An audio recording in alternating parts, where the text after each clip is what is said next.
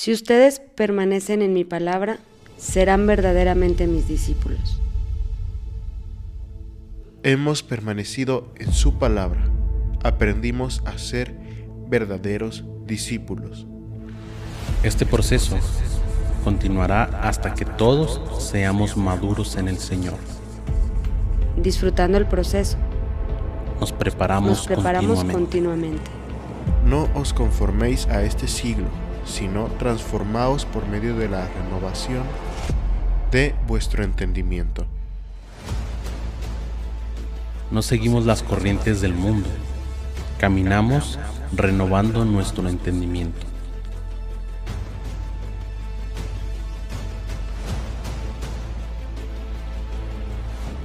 Entonces,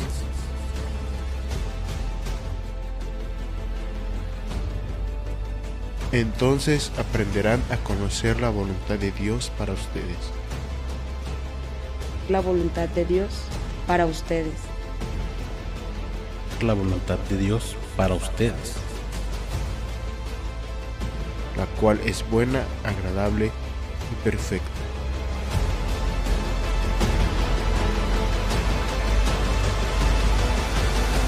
Continuaremos Conociendo la voluntad del Padre. conociendo la voluntad del Padre que es buena, agradable y perfecta.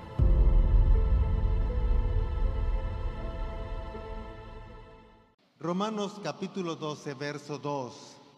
Por si no te acordabas dónde está. No imiten las conductas ni las costumbres de este mundo. Más bien, dejen que Dios los transforme en personas nuevas al cambiarles la manera de pensar. Ahora, aquí me detengo un poco y, y mucha gente cuando le dice, pues no que yo tengo libre albedrío, y entonces ¿por qué dice que Dios me va a cambiar la manera de pensar? Bueno, no es que Él meta la mano y te modifique los pensamientos o tus deseos o tu voluntad. No funciona así. Él no hace eso, Él respeta el libre albedrío que Él nos dio. Y Él nos dio el libre albedrío para que cuando tú le adores, le adores por tu libertad. No le adores porque Él te programó para adorarle. ¿Sí me explico? ¿Qué caso tendría? Imagínate que algunos le hacen amarre a la novia y la novia le dice te amo. Mira, eso ni, te- ni lo vas a disfrutar, le hiciste un amarre, le hiciste brujería. Pero cuando te dice te amo, porque realmente te valora, te honra, te respeta, wow, eso es padre, ¿no? Cuando el hijo te dice, te amo mamá, ¿me das dinero? El tu amo, ¿cuánto me va a costar? Pero cuando te dice te amo y no te pide por un mes dinero, ah, ahora sí, ¿verdad? Eso, era su oportunidad. Así que lo que Dios hace es lo que vas a aprender hoy, dile al que está a un lado. No dice, más bien dejen que Dios los transforme en personas nuevas al cambiarles la manera de pensar. Entonces aprenderán a conocer la voluntad de Dios para ustedes. Hasta que les cambie la manera de pensar, van a conocer la voluntad de quién? De Dios. ¿Para quién? Para ti. ¿Para quién? Para mí. La cual es buena, agradable y perfecta. Así que si la voluntad de Dios es buena, es agradable y es perfecta, ¿por qué de pronto escuchamos cosas raras allá afuera? Primero, o para empezar, la gente ni siquiera sabe a qué vino. Hay gente que dice, ay, ¿de dónde vengo? ¿Qué hago aquí? ¿A dónde voy? No sé ni qué carrera estudiar, si es que voy a estudiar.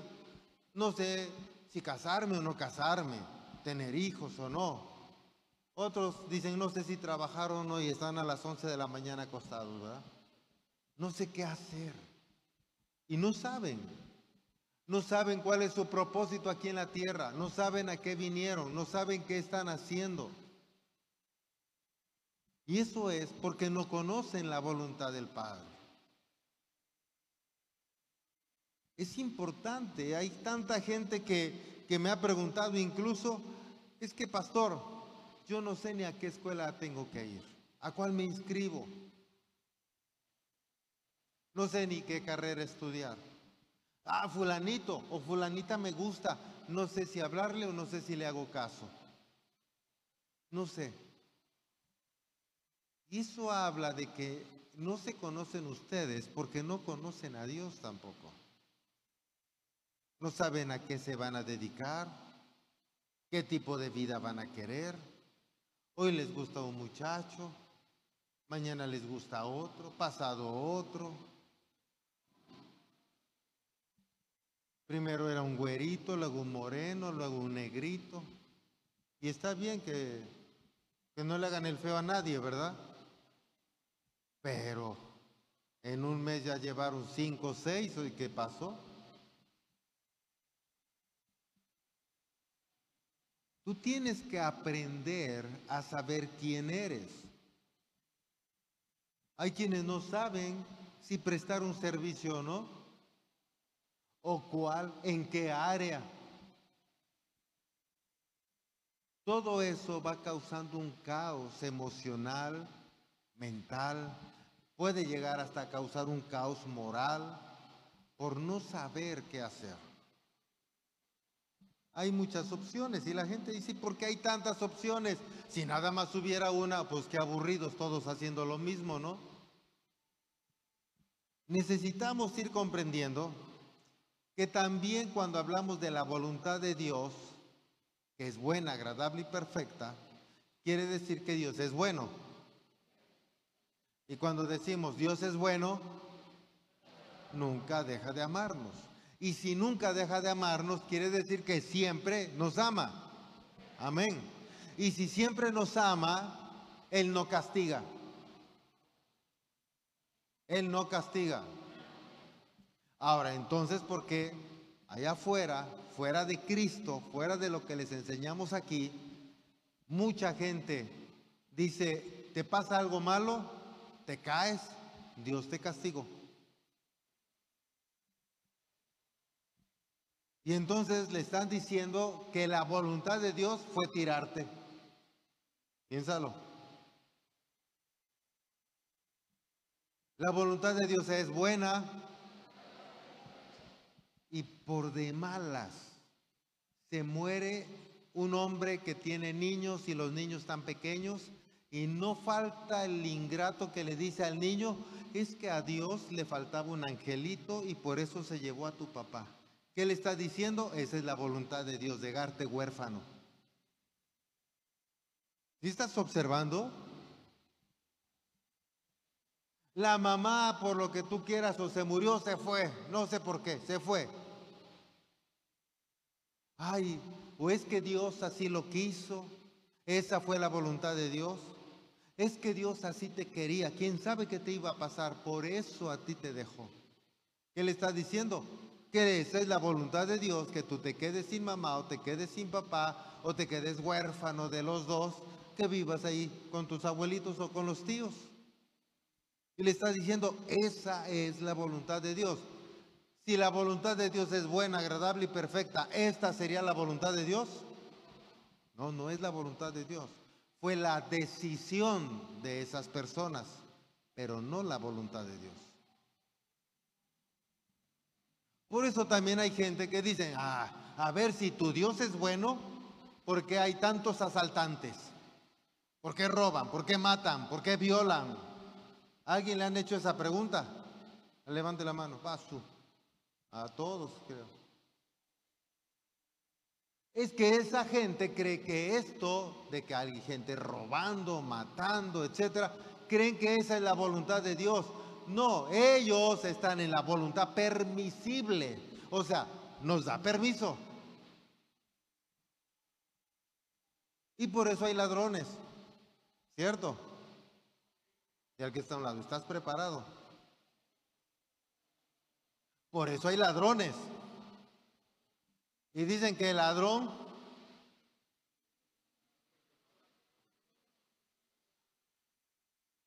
hasta tomo un traguito, pues. A darme valor. Imagínate que papá, tu papá, de sangre, tu mamá, tu abuelito, tu tutor, para que les toque a todos, te inscribió en la escuela para que vayas a, porque su voluntad del papá es que te vaya bien, que tengas una profesión o un oficio, para que puedas trabajar y puedas adquirir una economía y ser próspero. Y tengas menos apuros que los papás, ¿cierto? Pero tú te sales de clases y papá pagó. Y cuando tú te sales de clases, tú le estás robando a tu padre el dinero que pagó. Eres un ladrón. Piénsalo. Porque él pagó para que tú tomaras una clase. Y cuando no tú le robaste, no valoraste que Él se está esforzando, trabajando para dar dinero y que tú tomes esa clase y a ti no te importó, no valoraste, no honraste, no respetaste a tu Padre. Hola. Piénsalo. Cuando no solo no, no, cuando no solo no entras a clase, no haces las tareas, y te van reprobando. Porque nadie reprueba solo, nos reprueban los maestros ingratos, ¿verdad? Porque van, papá, es que no le caigo bien al profe, me reprobó. Pero los papás no le preguntan al hijo, porque también hay papás que son bien gandallas, que nada más quieren que el profe los pase. No dicen, a ver, muéstrame tu libreta, tus apuntes. Tal vez de cinco clases tienen dos anotadas. A ver tus tareas. De cinco tareas tienen dos hechas. Y todavía pregúntales de ahí, no van a saber. Le diría, pues no que te reprobó si no me sabes contestar a mí, menos al profe. Y como no haces tareas, y como no le echaste ganas, en realidad le robaste a tu padre. Hola y te convertiste en ladrón.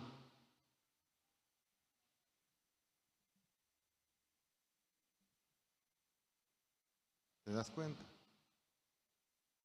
Y no si después te va mal, no digas es que es la voluntad de Dios, no, fue tu decisión.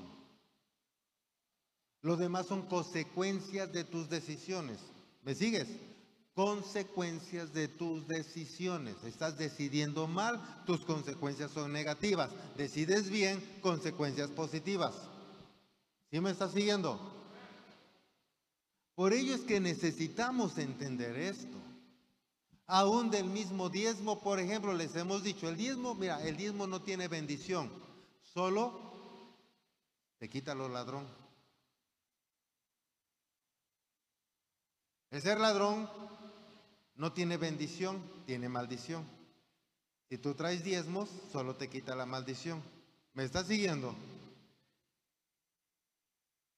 La ofrenda, la siembra, esa tiene bendición. Tú traes ofrendas, tiene bendición. No la traes, solo no hay bendición. Pero tampoco tiene maldición, solo no hay bendición. ¿Sí me estás siguiendo? Entonces tú dices, e, es que Dios quiere que me vaya mal. No, Dios no quiere que te vaya mal. Hay frases que hacen quedar mal a Dios, como que la muchacha se escogió mal, el muchacho se portó de otra manera y ya casados resultó que era mujeriego, que era un Juan charrasqueado, ¿va? y luego investigan quién es. Parrandero, jugueriego y jugador.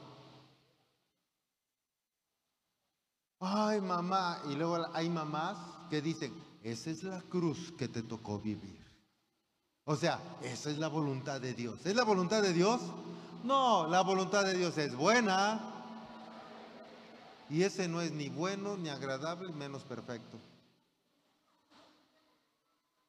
No sé qué estabas viendo que agarraste esa cosa.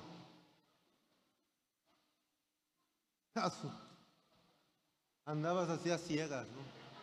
Lo que toque mi mano, Señor. Y luego dices, fue la voluntad de Dios. Tú agarraste eso. Jugaste a la gallinita ciega. ¿Se acuerdan de eso en nuestros tiempos? Ahorita ya ustedes juegan a los dedos ciegos. Dese cuenta que no le responsabilices a Dios de tus malas decisiones. Pero cuando tú responsabilizas a Dios, le estás diciendo que esa es su voluntad. Y no, su voluntad es buena, agradable y perfecta. Por eso necesitamos conocerla para que te vaya bien en todo lo que tú hagas. ¿Sí, amén? Ay, es que mi hijo me salió borracho. O sea, a ver, si me salió borracho, ¿quién me lo mandó así? Dios, o sea, su voluntad es que sea borracho. ¿Será su voluntad? Digo, porque si en el último de los casos es la voluntad de Dios, pues no lo metas, no lo encierres, no nada que, que no se le quite. Si es la voluntad de Dios, no vayas en contra de la voluntad de Dios. Al contrario, acércale más. Queda bien con Dios. Tu voluntad es ser borracho, que sea borracho, sí. Oye, hijo, ten otros 500, embriágate más, ya te traje otro pomo, otra caguama. Dios, ya quede bien contigo, o le doy más. ¿Verdad que no? No es la voluntad de Dios. Hazte responsable. Algo pasó allá en su infancia, del cual eres responsable y ahora es eso.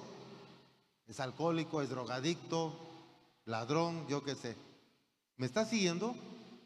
Pero no es la voluntad de Dios. La voluntad de Dios es que tu hijo viva en paz, viva en armonía, por lo tanto tú como papá también vivas en paz, en armonía, vivan en contentamiento, vivan felices. Y eso es la voluntad de Dios. De tal manera que es importantísimo esto. Hay gente que, que creen que la voluntad de Dios es una especie de aguafiestas cósmico. Ay, la fiesta está bien padre no sé por qué ese borracho se vino a meter y nos echó a perder la fiesta. Ay, Dios, ¿por qué a mí? ¿Por qué en mi fiesta, Dios? ¿Para qué lo invitas? Él hasta subió un meme, si me conoces, ¿para qué me invitas? Y tú lo estás invitando. Sabes que tu cuate es broncudo y lo invitaste. Sabes que borracho es broncudo y le das de tomar. No le eches la culpa a Dios. Es tu responsabilidad por tener esa clase de amigos, por invitarlos y todavía darles de tomar. ¡Wow! Entonces, cuando entiendes que es tu responsabilidad, ¿quién tiene que cambiar? El borracho que no tome. Señor, quítale lo borracho ahora que va a venir, ojalá y se aguante de tomar. Hasta meten a Dios en sus oraciones. ¿Sí, sí estás comprendiendo? Señor, dime a quién invito. Dime, ay, fulano, no, ese toma mucho, aquel, ese come más, ya no sé a cuál. Porque estos cristianos ya no toman, pero ¿cómo comen? Dice. Bueno, ponles un límite. Diles de a 10 tacos nada más, ya. Sí, pues dos no alcanza, ¿verdad? Dicen de a cuatro y de doble tortilla. De los placeros, porque todavía. Está bien, está bien. ¿Eres de buen comer o no? Ahí sí, a todos modestos. Otros creen que el ser pobres es la voluntad de Dios. Ay mamá, ¿por qué somos tan pobres? Ay mamá, ¿por qué no tenemos esto? ¿Por qué no tenemos lo otro? Y la mamá para librar tramo a los chamacos contra Dios. Es la voluntad de Dios, mijito. ¿Qué quieres? ¿Así nos hizo Dios? Mm. Y le están diciendo que la voluntad de Dios es que seamos pobres, cuando la Biblia dice que Él se hizo pobre para que fuésemos enriquecidos. ¡Wow! Hay quienes en la enseñanza parece que nos meten también la pobreza. Observa, hay quienes dicen, eso es del evangelio de la prosperidad, eso es del diablo. O sea, ¿qué te están diciendo? Si la prosperidad es del diablo, ¿de Dios qué es? La pobreza. Sé pobre. Observa, por eso tienes que aprender a escuchar qué dicen. Si la voluntad de Dios es buena, agradable y perfecta, se hizo pobre para que fuésemos enriquecidos, pero el que quiera ser el mayor, que se haga el menor, te habla de humildad, luego entonces tú vas a vivir en humildad, no importa el dinero que tengas, porque además el dinero no te da la felicidad, la felicidad te la da el contentamiento y el contentamiento te lo da la gratitud de todo lo que tienes hacia Dios. Wow, Dios es bueno. San Juan 9, verso 31. Ya vamos a empezar a predicar ahora sí. Y ahorita que es la una y media ya empezamos. Al fin que de aquí hasta las 7 yo tengo tiempo. Los esperamos a las 7, los de Facebook, véngase, se pone bueno acá. Además, si ya se dieron cuenta, ya pusimos más sillas, porque en el estado de Puebla ya hay apertura al 100%. Digo, hay que cuidarse, más los que no tienen fe, pero hay que cuidarse. Hay que cuidarnos, pero ya podemos estar a cupo completo. Es que no digan, ay, ¿por qué tan cerquita? Ya está permitido por gobierno y por tu fe más. San Juan 9:31. Y sabemos que Dios no oye a los pecadores pero si alguno es temeroso de Dios y hace su voluntad, a ese oye.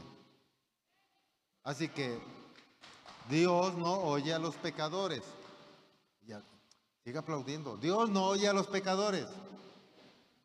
Como que les cuesta trabajo, ¿verdad? Ahora te voy a explicar porque hay gente que les mete la idea que son pecadores. Y observa, normalmente el que te mete la idea que eres pecador es el que no es cristiano. Y el no cristiano, el que no se congrega, el que no lee la Biblia, el que no viene a esta iglesia, te dice, ay, eres pecador, ¿por qué te crees santo si eres pecador? Y todavía dicen ellos, aleluya. Y te la crees. Vamos a pensar que las sillas son de madera. ¿Vamos bien? Y a veces se le llega a salir algún clavito alguna silla, ¿no es cierto? A las de madera. Y te sientas y te pica. Ojalá y sean naturales, porque si no se desinfló. Y te pica, ¿no? Y agarras, aunque sea tu zapato, una piedra y metes el clavo. Por meter el clavo, ¿ya eres carpintero? Vamos a pensar que estás clavando un clavito y cuántos no en la pared para sus cuadritos y le dan en el dedo y le sale la víbora, ¿verdad? Y suave la víborota y hasta te da miedo a ti ver tu lengua así bífida. Pero por en ese rato, en ese momento salió eso, ¿eres eso? Hay una gran diferencia. Porque pecador es aquel que se programa, que medita, que hace conciencia y se da tiempo para hacer el pecado. Es aquel que dice, mmm, pensando el que se salió de la escuela, para que no te pise tantos callos. ¿verdad? Y le habla a su amiguita y le manda mensaje, oye, ya sabes que a veces no viene tal profe. Además su clase es bien aburrida. Ay, sí, bien aburrida, ni la da bien, nomás lo lee. Pues después pedimos los apuntes, hay que salirnos. Además dice que hay una película que está estrenando en Atlisco, nos vamos. Ahora hay que irse. Meditaron, pensaron, razonaron, lo planearon y lo llevaron a cabo. Eso es pecado. Eso los hace pecadores. Órale. A esos, dice Dios, no los escucho. Hola. Dices, pastor, entonces, ¿cómo ligo? ¿Hago como que me tropiezo con él y no lo vi o cómo? Porque si lo planeo el encuentro me va a ser pecador o pecadora. Y todos están viendo, ay, ahí te hablan tú. No. Tampoco, digo, a no ser que estés pensando ya otras cosas, ¿verdad?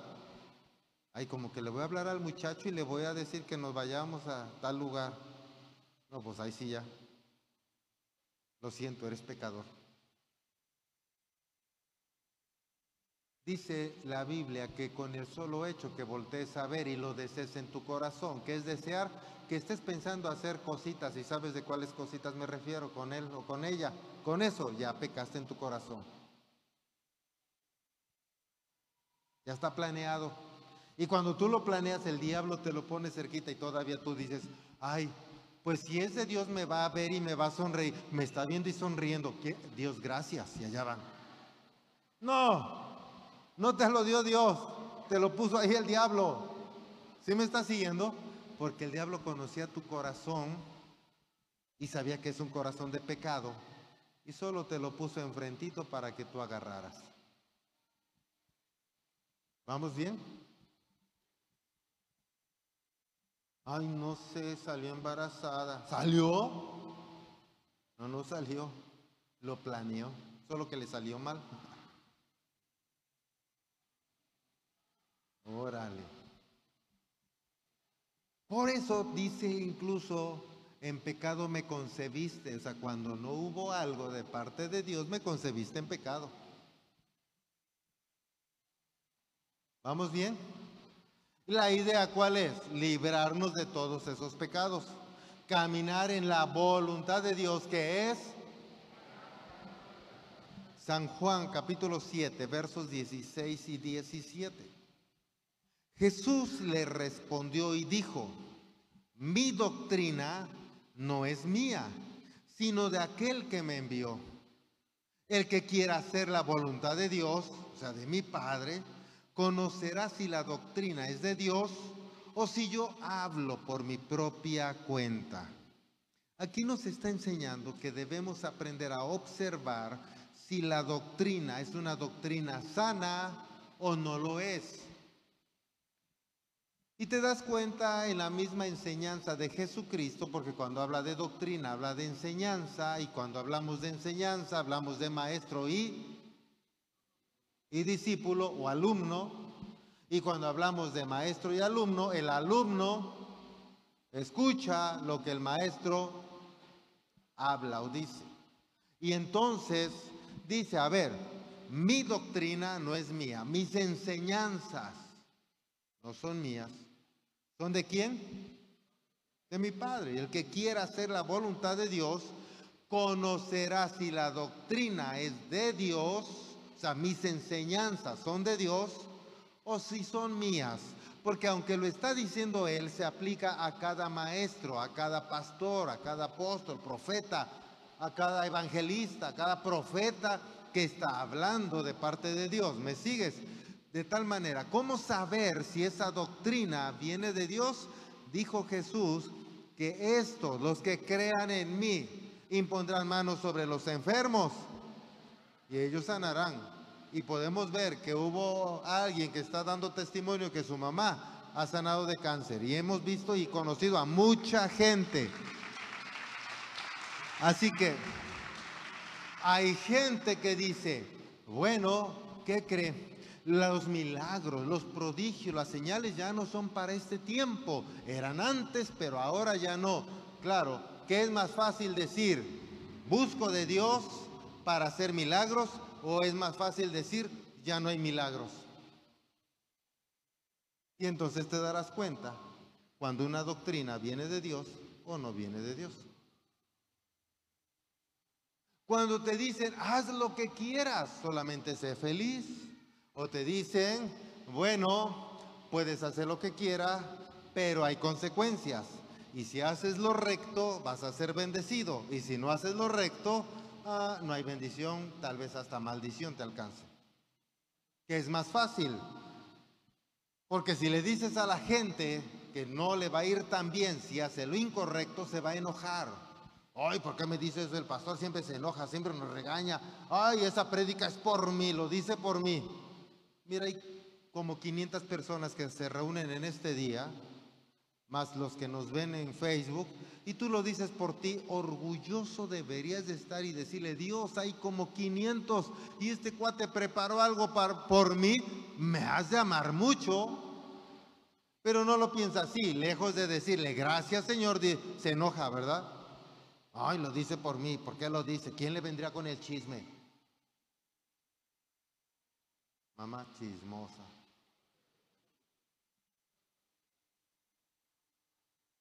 Y hay como 10 o 20 pensando lo mismo. Porque si dijéramos, levante la mano lo que dicen es por mí, ah, se levantan muchos en cada servicio. Así que observa esta parte importante. Jesús le respondió y dijo, mi doctrina no es mía, sino de aquel que me envió. El que quiera hacer la voluntad de Dios, conocerá si la doctrina es de Dios o si yo hablo por mi propia cuenta. ¿Cómo sabes que un mole está picoso? Probándolo. Conocerás si es de Dios. ¿Cómo vas a conocer si lo que enseño es de Dios? Pues estudiando, leyendo, investigando, orando, teniendo comunión, observando. ¿Me estás siguiendo? Tú haces todo eso y dices, wow, este dice que el Espíritu Santo solo es la fuerza activa. Ya no creo en milagros. Pero la Biblia dice, impondrán manos sobre los enfermos y echarán fuera demonios y sanarán a los enfermos. A ver, aquel dice que no, este dice que sí. Aquí dice que hay milagros, ella dice que no, que son coincidencias. ¿A quién le creo? Y tú decides. Estos dicen que Jesús es Dios, aquellos dicen que no, vienen con su camisita blanca, pantaloncito negro y su corbatita, un güerito y un morenito. Y dicen, no, Jesús solo es un profeta y te dan otro libro azul con letras doradas. No, ya no, ya no leas la Biblia, lee mi libro. Y dicen que Jesús solo es profeta y ahora tienen su propio profeta. Tú decides a quién le hace caso, ellos vestiditos y con corbata, pero camino al infierno. Tú decides a quién le haces caso. Hola. Porque hay gente que dice, bueno, también aunque sea, ¿no? Aunque sea que. Pues ha de ser algo bueno. Pues sí, a lo mejor se le quita lo alcohólico, pero de todos modos va a terminar en otro lado. Porque Jesús dijo, el que me niega a mí, yo lo negaré delante de mi Padre. Tómala para unos. Luego también dijo, el que contriste al Espíritu Santo peque contra él, no habrá perdón ni en este siglo ni en el que sigue. Tómala para los otros. Hola. Si me estás siguiendo, ¿verdad? Yo espero conozcas la palabra y si no entendiste, que el Señor te lo revele. Puedes preguntar después a tu mentor. San Marcos 3, verso 31 al 35. Está Jesús predicando. Y en ese contexto está esta parte. Vienen después sus hermanos, hermanos de sangre, después otro día hablaremos de ellos, o pregúntele a su mentor. Vienen después sus hermanos y su madre, y quedándose afuera, enviaron a llamarle. Y la gente que estaba sentada alrededor de él dijo, tu madre y tus hermanos están afuera y te buscan. Él les respondió diciendo, ¿quién es mi madre y mis hermanos? Y mirando a los que estaban sentados alrededor de él, dijo, He aquí mi madre y mis hermanos, porque todo aquel que hace la la voluntad de Dios, ese es mi hermano y mi hermana y mi madre. Observa, hay gente que dice, es que Jesús es el hermano mayor, Él es nuestro hermano y tienen razón, pero para que seamos hermanos de Él y seamos tomados en cuenta como hermanos por Él, tenemos que hacer la, la voluntad del Padre. Así que si la gente no lee la Biblia, no la va a poder hacer. Si la gente no se congrega, no va a poder hacer la voluntad porque no la conoce. ¿Cómo podrá hacer la voluntad si no la conoce? Y si no la conoce, Jesús no te toma como hermano o hermana o madre. ¡Wow! ¿Qué cosas? Ni te conoce. Hola. Está bueno, ¿verdad? San Mateo 17, 5. no había terminado de hablar.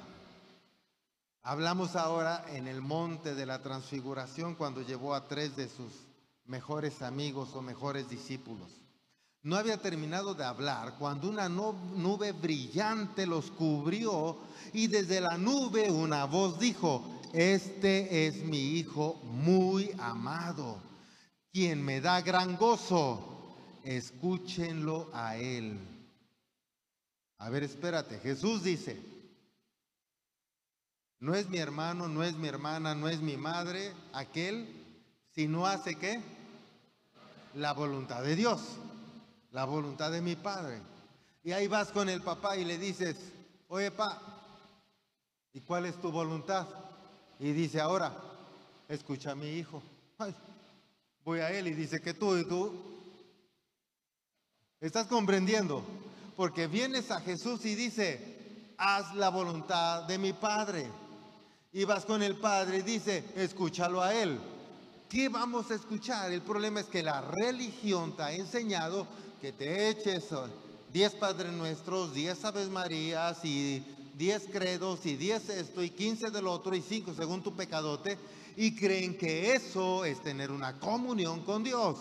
Pero en realidad de lo que están hablando, dice, escucha a mi hijo. El hijo está ahora aquí como un maestro. Por lo tanto, lo que le tienes que escuchar son las enseñanzas. La Biblia está repleta de enseñanzas para que tú y yo lo pongamos en práctica y nos vaya mejor cada día. Sepamos cómo sortear las situaciones que se nos presentan en la vida con las personas, en las situaciones y podamos salir bien librados. Y podamos salir bien librados. Oh, pero la religión te enseña, Señor, ayúdame, Señor, cámbialo, Señor, primeramente Dios que me vaya bien, que funcione el negocito. ¿Por qué no le dijiste, Señor, este será el hombre con el que me tengo que casar? ¿Será este el negocio que tú quieres para mí? ¿Será esta la carrera? ¿Será este el oficio? Señor. No, primero lo haces y luego que lo arregle. Hola porque eso es la religión, pero la relación con Dios es Él habla y tú escuchas, tú escuchas y aprendes y ahora lo vives. Y como vives lo que ha dicho el Padre a través del Hijo, todas las bendiciones te alcanzarán. Donde quiera que tú vayas. ¿Te das cuenta la diferencia? Unos van, Señor, bendíceme. Ay, Señor, por favor, mira que no tengo para comer. Mira que no se ha vendido. Mira que me salió re mal el hombre. Mira que no cumple. Y el otro dice, ay, Dios, que no sabe guisar la mujer. Ay, Diosito.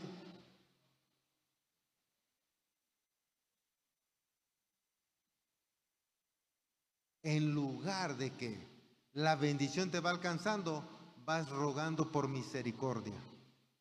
Wow. En lugar de ir avanzando y disfrutando de tus días, siempre vives angustiado. ¿Te das cuenta la diferencia?